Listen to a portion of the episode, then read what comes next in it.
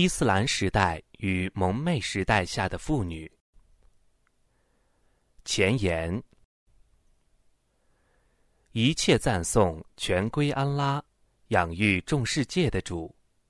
祝福安拉的使者穆罕默德及其家人和圣门弟子。的确，伟大的安拉用种种恩惠优待了人类。其中最大的恩惠，莫过于他为人类制定了完美的信仰体系和教律法规。人们借此可以端正信仰、规正行为，从而获得今生后世的幸福和成功。在这里值得一提的是，安拉的沙里亚法既提升了妇女的地位，又维护了他们的尊严。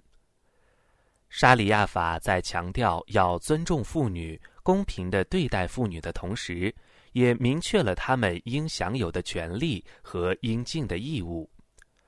而这一切，在安拉责成先知穆罕默德传达的伊斯兰教律中，更是达到了至善至美之境界。伊斯兰特别的强调尊重妇女这一伟大的原则。同样明确的提出了他们的权利，并且制定了一系列法律来捍卫这些权利。同时，这一伟大的宗教根据男女生理方面的差异，制定了适合于他们的律法，既不失公平公正的原则，又完全考虑到男女有别的特性。纵观这些教法律例，无不闪烁着智慧的光芒。尽管如此，还是有很多别有用心的人用各种论调指责伊斯兰的教法律例，用种种办法阻碍这一天启的教律法程的实施。他们不顾男女生理方面存在的天然差异，贸然地将妇女推入泯灭天性的迷途，引诱他们栽倒在滋生罪恶的温床上。从而使他们在今后两世得不到幸福。他们打着同情妇女、解放妇女的旗号，名为帮助他们争取各种权益，其实质是在蒙骗无知的大众。结果也使得许多人甘为其宣传急先锋。他们宣传的名称是何等的诱人，时而是解放妇女。时而是男女平等，有时甚至说妇女也是社会生产力，应当人尽其才等等，不一而足。他们巧言令色，用各种美妙的名称，把谬论粉饰成伪真理，以惑人视听。他们如此处心积虑，用尽手段，其目的只有一个，那就是让妇女脱离天启律法的约束。走出家庭，走向社会，也走向最终的堕落与羞辱的深渊。也许，这些宣传之所以能够如此迅速的传播，并被很多人接受，其根本的原因就在于各阶层的穆斯林很少了解妇女在伊斯兰中所处的地位，同时。这也与一般的知识分子戴着有色的眼镜看待妇女问题有关。这些知识分子无限的放大有关妇女的消极的影响，而对妇女积极裨益的一面似乎视而不见。因此，只要有人居心叵测，只要有人心存疑虑，那么关于妇女问题的话题将一直是常谈常新的话题。我曾就妇女问题连续做过四次演讲，经过再三斟酌，我不揣冒昧，将演讲稿整理出来，印成小册子，以期望更多的人获益。只是希望读者兄弟们原谅我没有深入的研究和探讨这一课题。关于妇女问题，我们可以在伊斯兰法学家的著作中看到更加详尽的论述。这还需要我们更进一步的学习和研究。祈求伟大的安拉端正我们的步伐，使我们的努力饱含吉庆。祈求安拉赐福我们的先知穆罕默德。阿卜杜拉赫曼·阿斯卡尔。导言：穆斯林家庭是一个牢不可破的堡垒，是一幢基础夯实的建筑，是一座攻势坚固的城池。它经历世俗的暴风骤雨而岿然不动，它的坚不可摧招来了敌人记恨的眼光、邪恶的企图以及针对其中每个成员的阴谋。因为家庭既是栽培美德移行的园地，也是传播恶习劣行的便道。一件罪恶在社会上蔓延，你会发现其最初始于家庭；同样的，一件美德在社会上广泛的传播，你会发现其最初也始于家庭。因此，自古以来，社会上的某些改良之士和破坏分子。都把争夺家庭教育作为头等大事来抓。正义的力量致力于建设和改良家庭，而邪恶的力量则致力于破坏和腐蚀家庭。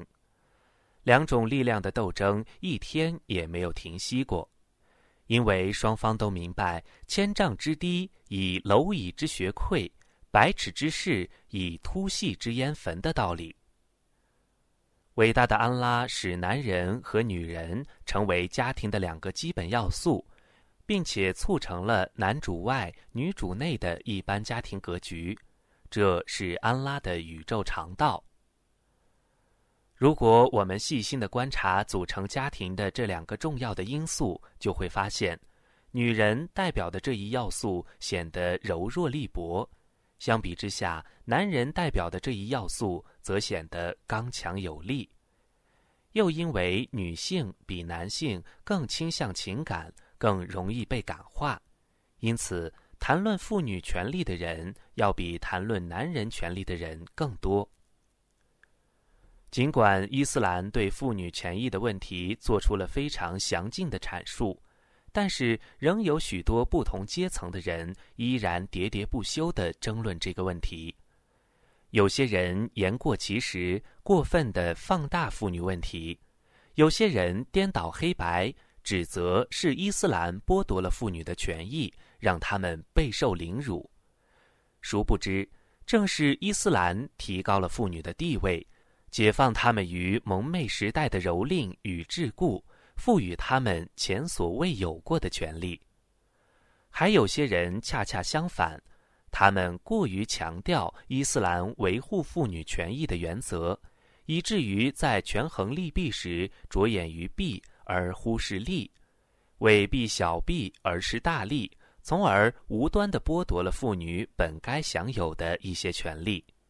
真正的穆斯林应当客观公正地看待这一问题。不左不右，不偏不倚。在这里，我们有必要提醒有理性的人们：智者不应该与那些借维护妇女之名而让妇女丧失其天性的人为伍。很显然，只有两种人才会如此呼吁：一种人对伊斯兰教律法规不甚了解，对这一问题不明就里；另一种人则居心叵测。企图破坏穆斯林社会最坚实的根基——家庭。蒙昧时代的压迫与伊斯兰时代的公正。蒙昧时代，在人类健全天性几近丧失的背景下，妇女尝尽了凌辱与压迫。伊斯兰的来临唤醒了人类的天性，粉碎了束缚在妇女身上的桎梏，从水深火热的愚昧社会解救了妇女。现在，如果人类的健全天性一旦再次泯灭，那么过去蒙昧时代的种种压迫必将死灰复燃，妇女们也必将再次品尝人间凌辱。在蒙昧时代。女儿被视作是一种累赘，一种多余的食物；养女儿被视为是一种耻辱。那时做父亲的常常谋划着该如何摆脱这个累赘，这个给他带来了无尽耻辱的女孩。安拉在古兰经中记载并描述了这个史实。当他们中的一个人听说自己的妻子生女儿的时候，他的脸黯然失色，而且满腹牢骚。他为这个噩耗而不与宗族会面，他多方考虑，究竟是忍辱保留他呢，还是把他活埋在土里呢？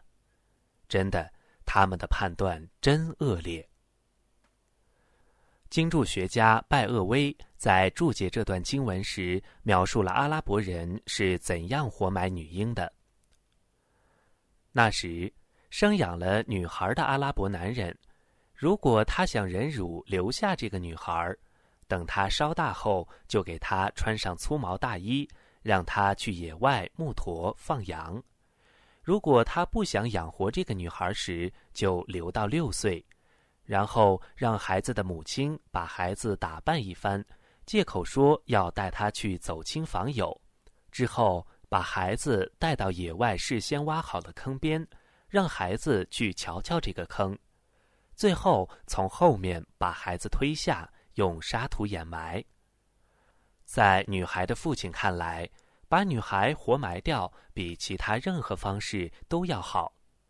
正如一位诗人所言：“每一个父亲看来，女孩不外乎有三个结果：丈夫爱，闺房居，坟墓埋。而最好的选择是埋到坟墓里。”当时。大多数阿拉伯部落都有这种陋习，只是有些部落不太明显而已。根据盖塔代的记录，穆杜尔族和胡扎尔族都有活埋女婴的习惯，而泰米姆族最为猖獗。一些古兰经注学家在注解“当被活埋的女婴被询问的时候，你为什么罪过而遭杀害呢？”这段经文时说。蒙昧时期的阿拉伯人活埋女婴有两个主因：第一，他们妄言天使是安拉的女儿，因此他们认为女孩也是安拉的女儿。但是我们必须清楚，安拉与他们妄言的毫无关系。第二，他们害怕女孩给他们带来耻辱和贫穷，又因为战争频繁。他们更害怕女孩被俘虏而沦为其他部落的奴隶。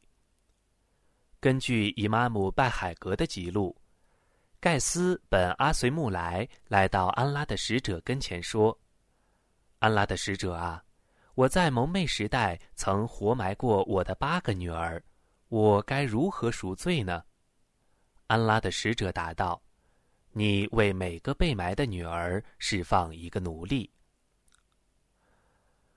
在蒙昧时代，妇女们没有财产拥有权。最为突出的表现就是他们没有任何财产的继承权，继承家产是男人们的专权。赛义德本朱拜尔说，当时的多神教徒把财产全部留给家里的男人，妇女和儿童没有丝毫的继承权。于是。安拉降下了这段经文，告诫穆斯林：男子得享受父母和至亲所遗财产的一部分，女子也得享受父母和至亲所遗财产的一部分。无论他们所遗财产多寡，个人应得法定的部分。在蒙昧时代，妇女在人们眼中犹如低贱的牲畜。尤其在他们行经期间，男人们就视他们为不洁之物，不与他们同吃同住。伊玛目穆斯林在他的圣训集中记录了艾乃斯传述的一段圣训：当时的犹太人在他们的妇女行经期间，不与他们同席吃饭，也不与他们同床共枕，甚至不与他们同屋居住。圣门弟子们就此事询问了安拉的使者，安拉遂降启示予以回答。他们问你月经的律例，你说月经是有害的，故在经期中你们应当离开妻子，不要与他们交接，直到他们清洁。于是安拉的使者说：“除和他们交媾外，可干任何事。犹太人听到这句话后说：“此人行事处处与我们对立。”总之，在蒙昧时代，妇女犹如被丢弃的食物，没有价值，没有地位，任人蹂躏。随着伊斯兰曙光的出现，妇女们彻底获得了解放，获得了前所未有过的地位。她们是母亲，是姐妹。是女儿，是妻子，人生的价值终于得以如此鲜明的彰显。作为母亲，他们比父亲更有资格享受子女的孝敬和陪伴。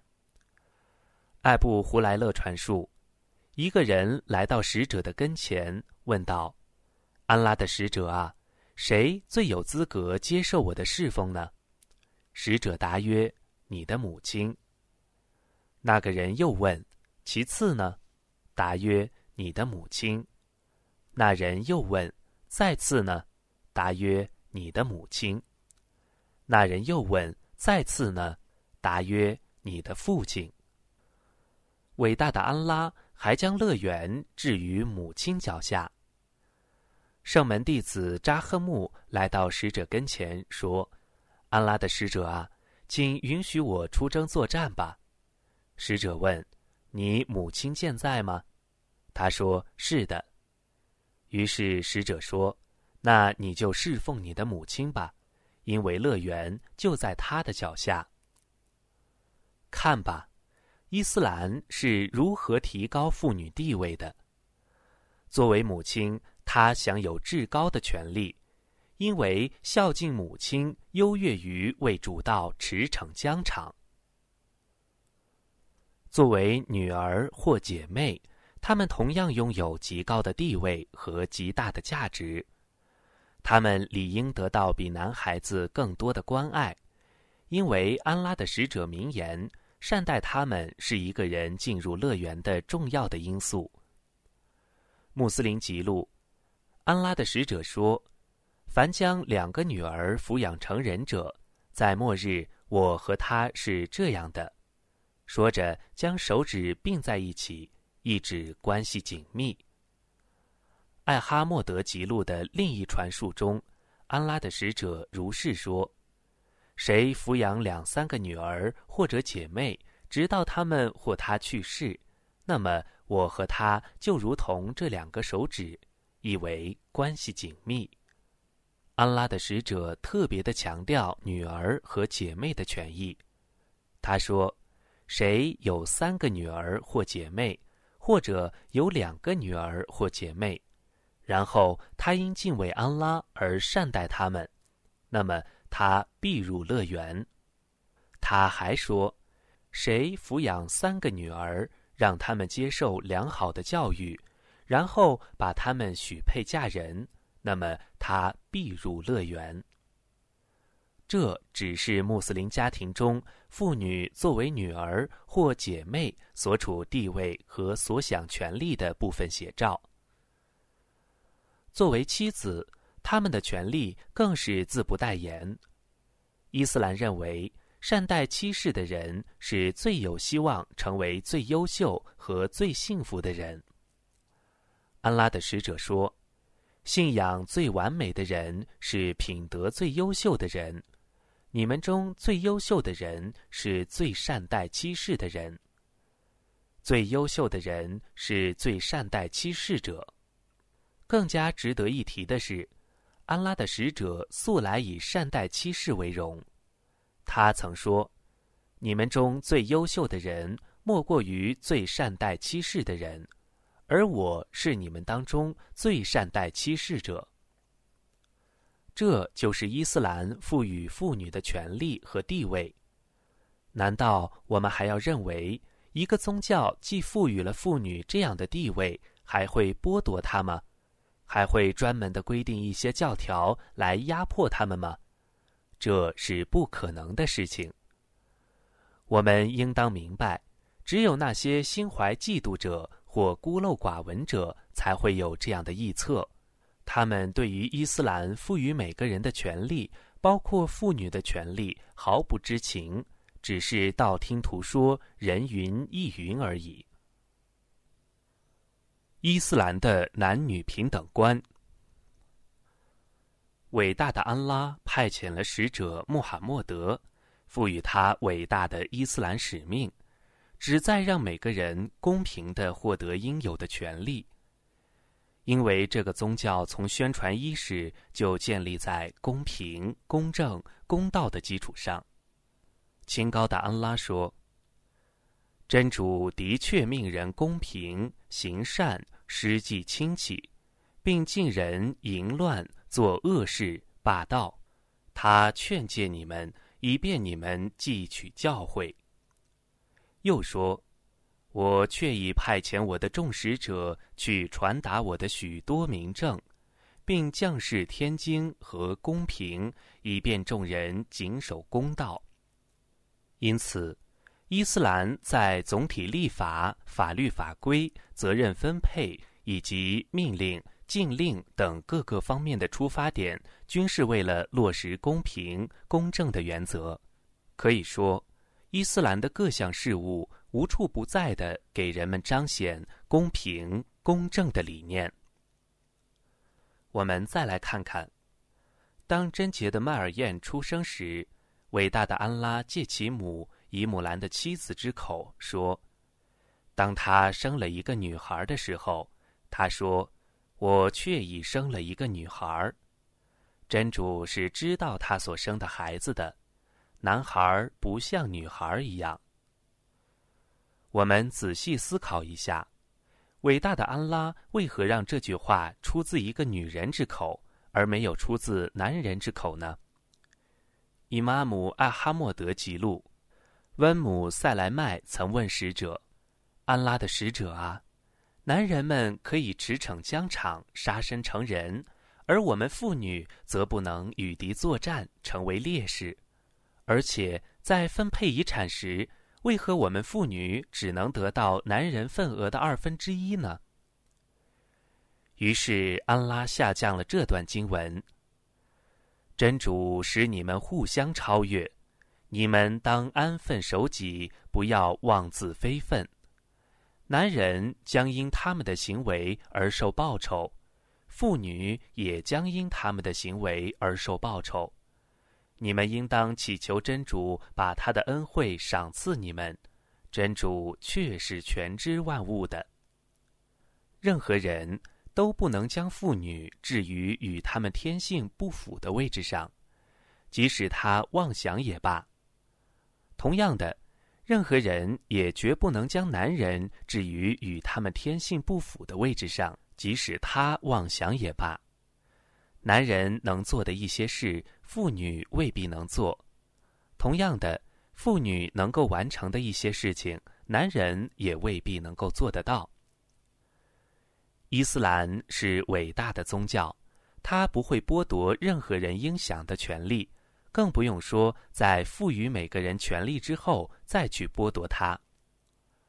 处理某些事情，男女都可为之；而处理另外一些事情，则是男女有别，这是不可否认的事实。在这里，我先列举一部分伊斯兰赋予男女两性共同的权利。穆罕默德。是安拉派遣给人类和精灵的使者，他是全体男女的使者。更加值得一提的是，在他为圣之初，第一个信仰他、成为他的坚强后盾，并且鼓励他宣传使命的人，就是一位伟大的女性——海蒂哲·宾图·胡艾利德。在伊斯兰宣传的最初和最困难的时期。安拉借他之手保护了这个宗教，因此，在安拉的使者看来，男人不比女人优越。就宗教权利而言，男人享有的，女人同样享有。同样，男女都负有相关的宗教义务。伊斯兰的每一项宗教责成都是针对每一个男女穆斯林的，他不会只责成男人。而遗漏妇女，伊斯兰宗教责成的条件是看他是否理智健全，是否达到成年，与性别无关。基于此，穆斯林学者们提出，任何一则教法律例，当其证据没有特指是男人或女人时，应该认定该则教法教律涵盖了所有的人，不分男女。大学者伊本哈奇姆曾说：“我们应当坚信。”安拉的使者既是派遣给所有男人的，也是派遣给所有女人的。伊斯兰的教律既是男人必须遵循的，也是女人必须遵循的。每一件宗教公修或具体的教法判例，只要没被指定专属于男人或者女人，那么它既是针对所有男人的，也是针对所有女人的。这一切告诉我们。在没有经典明文指定，也没有学者公义限定的情况下，男女平等的从事一切能够从事的社会事务。一个有理智的人，只要细心的参悟了安拉的经典，尤其是那些同时提及男女的经文，自然会明白其中的用意。向那些昏聩的人重申妇女拥有的权利。同时强调，妇女和男人一样负有同样的法律责成。伊玛姆艾哈默德和奈萨伊记录，温姆塞莱麦曾说：“我问使者，安拉的使者啊，古兰经中为什么没有像提到男人们那样提到我们呢？”他又说：“此后有一天，我听安拉的使者登上演讲台上，高呼。”人们呐？当时我正在梳头，听到声音，我就把头发盘起来，靠近门跟前的一棵枣树下细听。就听他说道：“伟大的安拉说，顺服的男女，信道的男女，服从的男女，诚实的男女，坚忍的男女，恭敬的男女，好施的男女，斋戒的男女。”保守贞操的男女，常念真主的男女，真主已为他们预备了赦宥和重大的报酬。伟大的安拉还说：“凡行善的男女性士，我势必要使他们过一种美满的生活，我势必要以他们所行的最大的善功报酬他们。”又说：“作恶者只受同样的恶报。”行善而且信道的男子和女子将入乐园，受无量的供给。这样的经文在《古兰经》中还有很多。在包含命令和境界的经文中，安拉一般都同时提到男女；甚至在包含惩罚内容的经文中，安拉也同时提到男女。比如，安拉说。淫妇和奸夫，你们应当各打一百鞭。偷盗的男女，你们当割去他们俩的手，以报他们俩的罪行，以示真主的惩戒。思考一下这些经文，还会有人认为伊斯兰剥夺了妇女应有的权利吗？伊斯兰教法规定，只要没有特殊原因，如生病。怀孕、哺乳以及月经等，妇女就同男人一样享有宗教的权利，与男人一样需要履行伊斯兰的各项宗教责成。至于在这些特殊情况下减免妇女的宗教责成，则完全是出于对妇女身心的保护，因为这些特殊原因会给妇女的生活和工作带来诸多的不便。如果此时还责成他们完成那一系列宗教功课，无疑是在增加他们的负担，无疑是在伤害他们。而伊斯兰的宗旨是与人方便和保护人的身心健康，因此，安拉允许行经期的妇女可以不礼拜，并说明这段时间的礼拜对于他们不再是主命。允许怀孕和哺乳的妇女在斋月可以不封斋，如果他们担心自己的健康和孩子的发育受到影响；允许他们在经期、孕期及哺乳期可以不封斋，特许他们在其他的日子按照日数还补过去撇下的斋戒等。与此方便的同时，安拉还许诺他们。在这些特殊的日子，他们所获得的回赐与其他时日是一样的，丝毫不会减少。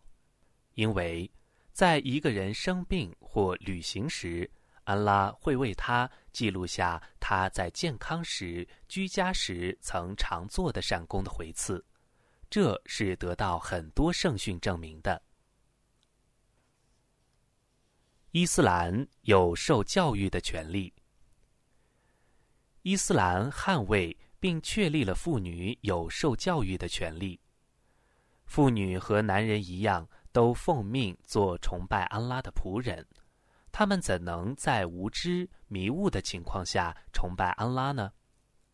来自于艾布穆萨艾什阿里的传述，安拉的使者说：“三种人可以获得加倍的报酬，既归信他们的先知。”又归信穆罕默德的有经人，既完成安拉的义务，又完成主人义务的奴隶，拥有一个女仆，悉心教授她知识和礼节，然后释放她并聘娶为妻的主人，这三种人能够得到双倍的回赐。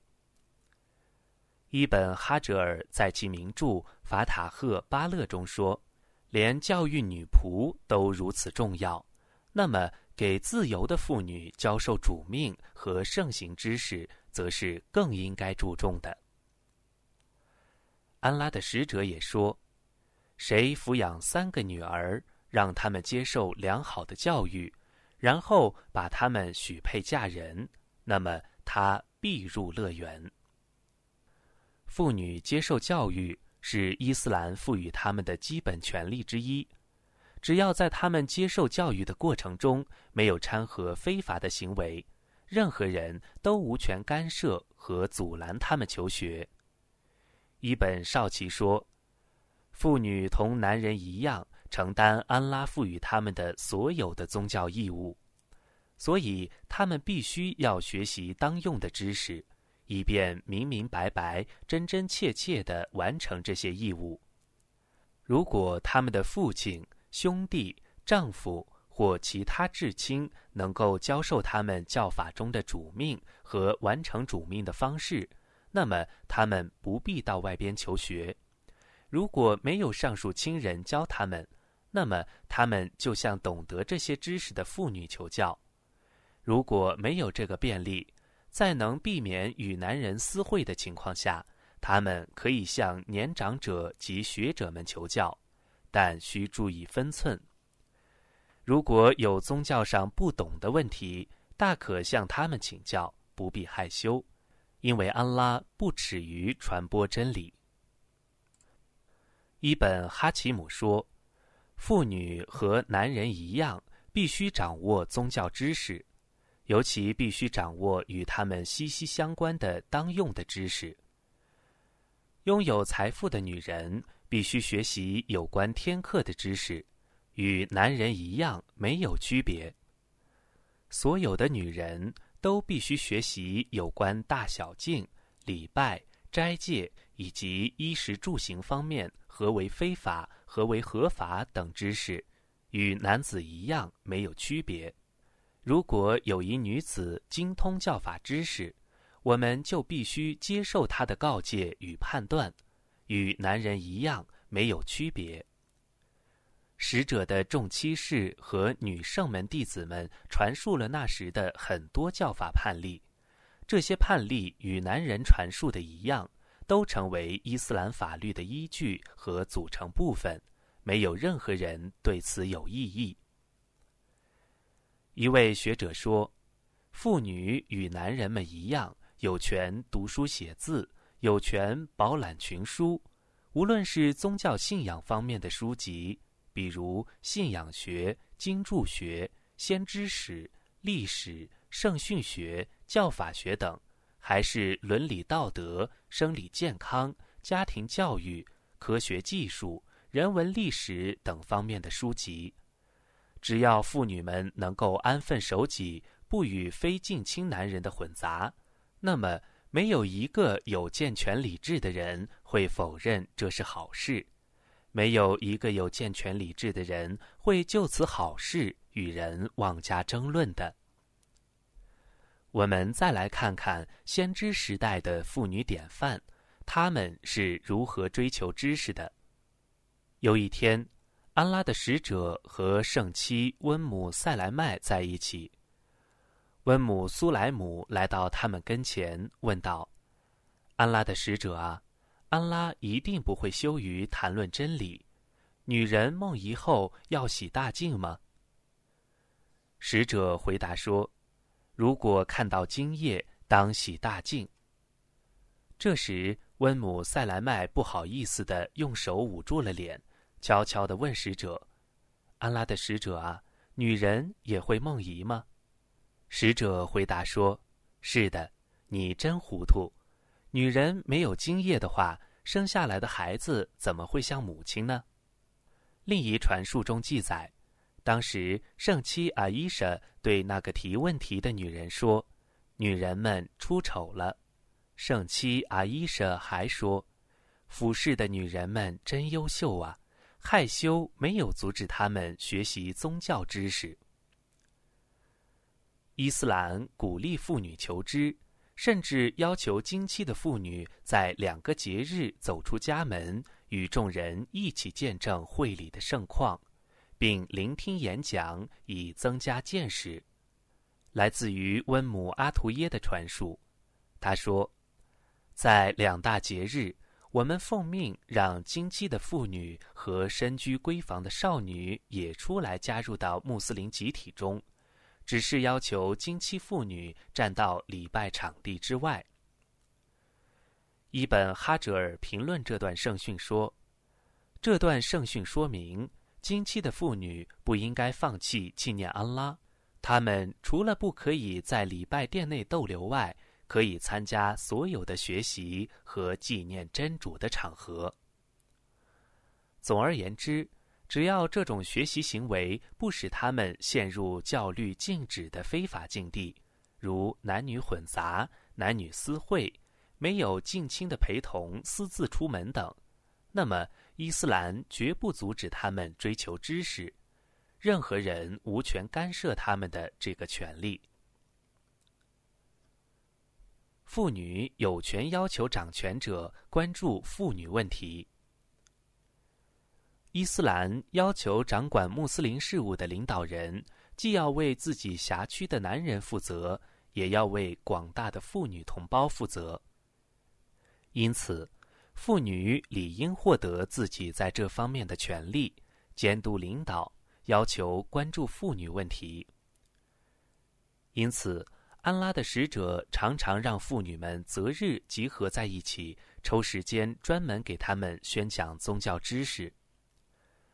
据布哈里记录，来自于伊本阿巴斯的传述，安拉的使者在节日给穆斯林大众宣讲，他担心后面的妇女们没有听清楚，于是，在宣讲结束后，他带着比拉里来到妇女们跟前。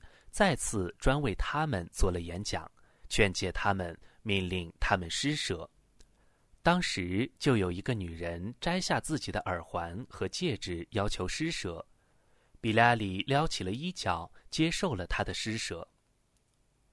伊本拜塔莱在注解这段圣训时说：“这段圣训教导我们，作为一方的领导，应该洞察秋毫。”访查民情，教导民众，时时劝诫他们，这方面无分男女。因此，安拉的使者在一段很著名的圣训中说道：“一方领导如同牧羊者，他要为自己牧放的羊群负责。这个羊群包括男人，也包括妇女。”伊玛姆布哈里在其巨著《布哈里圣训实录》中专门例题，必须为妇女们指定时间，专为她们教授知识吗？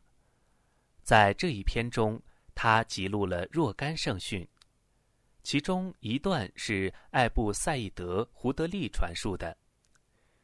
一些妇女对安拉的使者说：“男人们经常跟你在一起，而我们妇女无此福分，所以请您专门指定一个日子来教导我们。”于是使者就和他们约好见面的日子。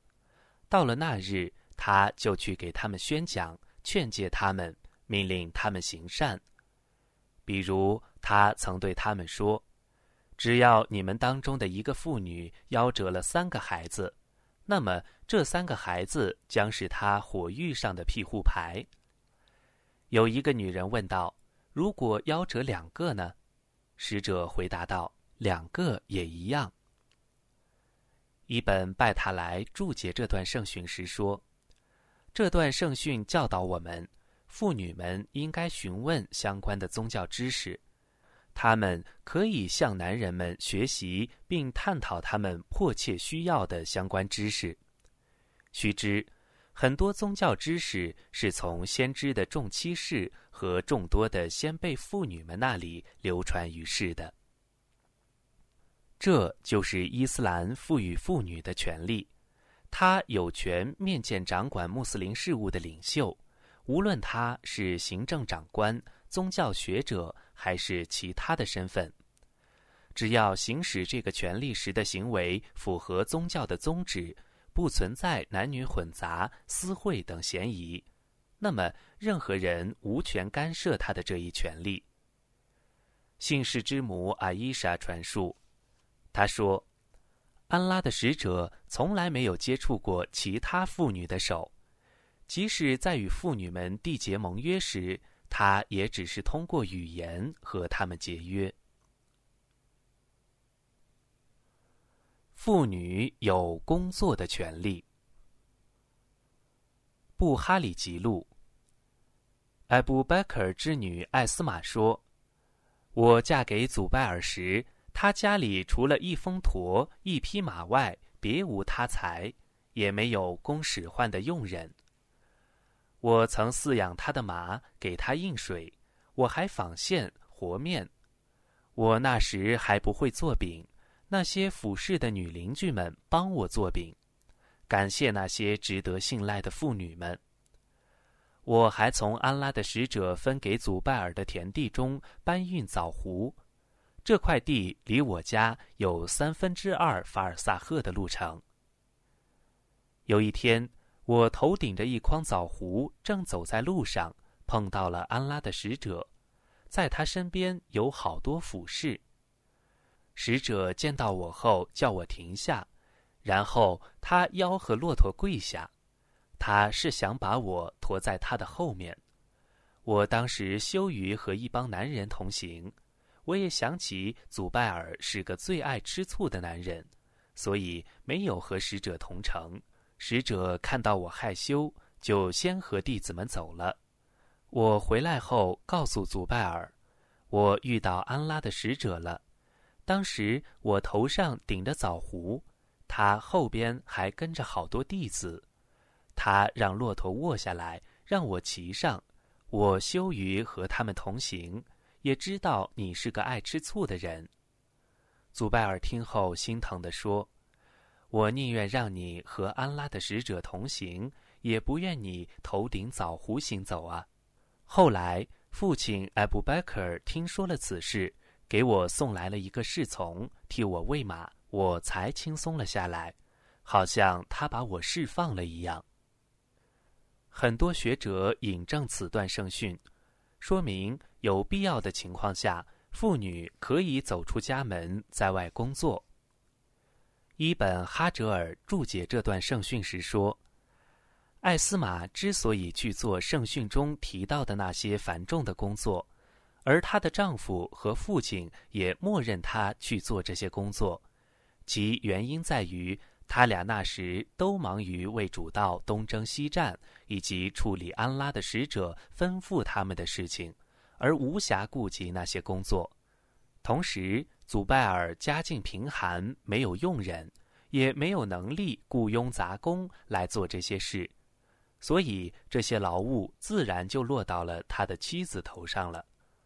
布哈里和穆斯林记录，来自于艾布胡莱勒的传述。曾经有一个黑女人，经常打扫清真寺。安拉的使者好几日没有见着她，就向人打听。有人告诉先知，那个女人已经去世了。